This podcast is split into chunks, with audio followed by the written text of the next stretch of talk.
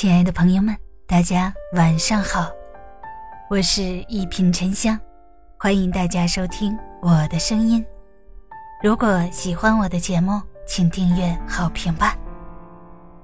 一个家庭突然混进这三样东西，那是老天在暗示家道兴起。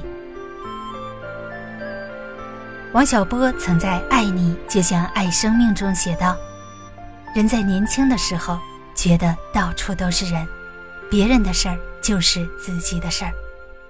到了中年以后，才觉得世界上除了家人，已经一无所有了。家庭是我们最重要的事业，经营家庭的用心程度，决定了一家人生活的温度。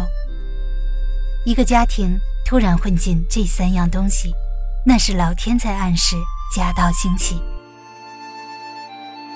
厨房有声。微软前高管张春玲曾在视频中分享过自己对婚姻的看法。因为在工作和生活中见过很多背叛，她本来是不相信婚姻的。但结婚后，她改变了自己的想法。由于工作的原因，她经常要去外地出差。每次回来，当她掏出钥匙开门的那一瞬间。总能听到他爱人在厨房炒菜的声音，锅碗瓢盆叮咚作响。后来，每当有人问他生活中最浪漫的事儿是什么时，他都会想起那个画面：一个人愿意为你做饭，关心你的冷暖，这难道不是我人生的高光时刻吗？听过这样一句话：你要看一家人日子过得怎么样？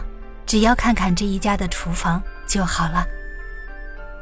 没有一段感情能永远的脱离现实生活，爱会表现在点点滴滴里，落实到一日三餐中去。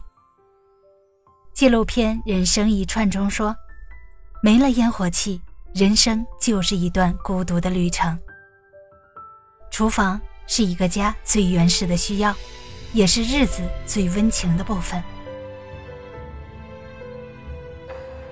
生活脱掉华丽的外衣，不过就是衣食住行。有时候，幸福就藏在热气腾腾的饭香中。书房有香。在中国历史上，有一个家族传承两千多年，人物之盛，德业之隆，世所罕见。他就是山西的裴氏家族。据裴氏族谱统计。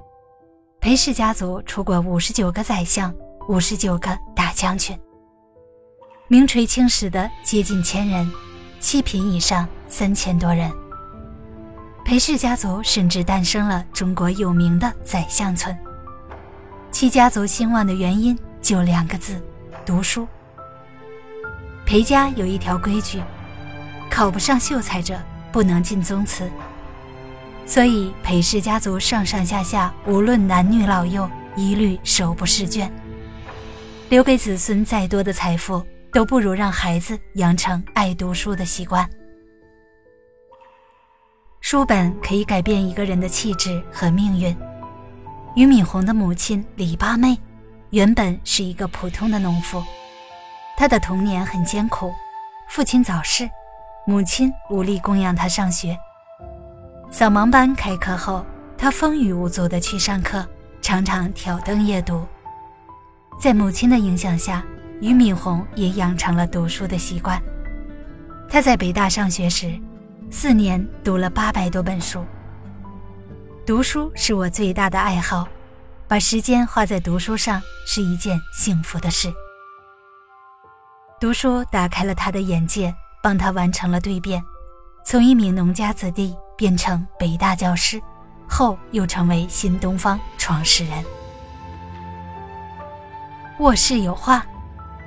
网上有一个提问：一段婚姻最悲哀的是什么？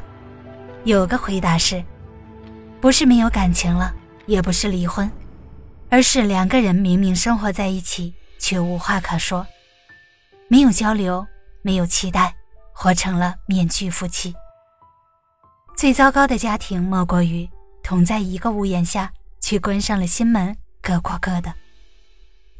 其实，所谓好的感情，就是有个聊得来的伴，永远不嫌你话多，知你冷暖，念你悲欢。前一段时间热播剧《人世间》，其中有一幕场景让我印象深刻。周炳坤的父亲退休，从外地赶回来，好几年没见到老伴儿，得知丈夫不用再下乡，周炳坤的父母喜笑颜开。睡觉之前还在兴奋地跟老伴儿聊天。给你说个好玩的事儿呗，春燕他妈跟我说呀，他家电视很少开，为啥呢？他要把电视节目都攒着，跟他老头一块儿看。那我也攒了好多年的话要跟你说呢。睡前聊天几乎是周爸周妈的常态，在操心完白天的琐事和孩子的家事后，睡觉前的时间。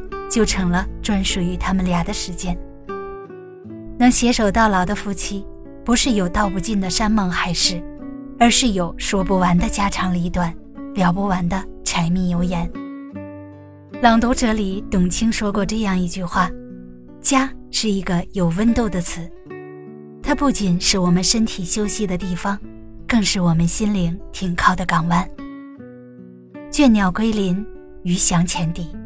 落叶归根，这都是对家的渴望，也是生命在追寻着一种归宿。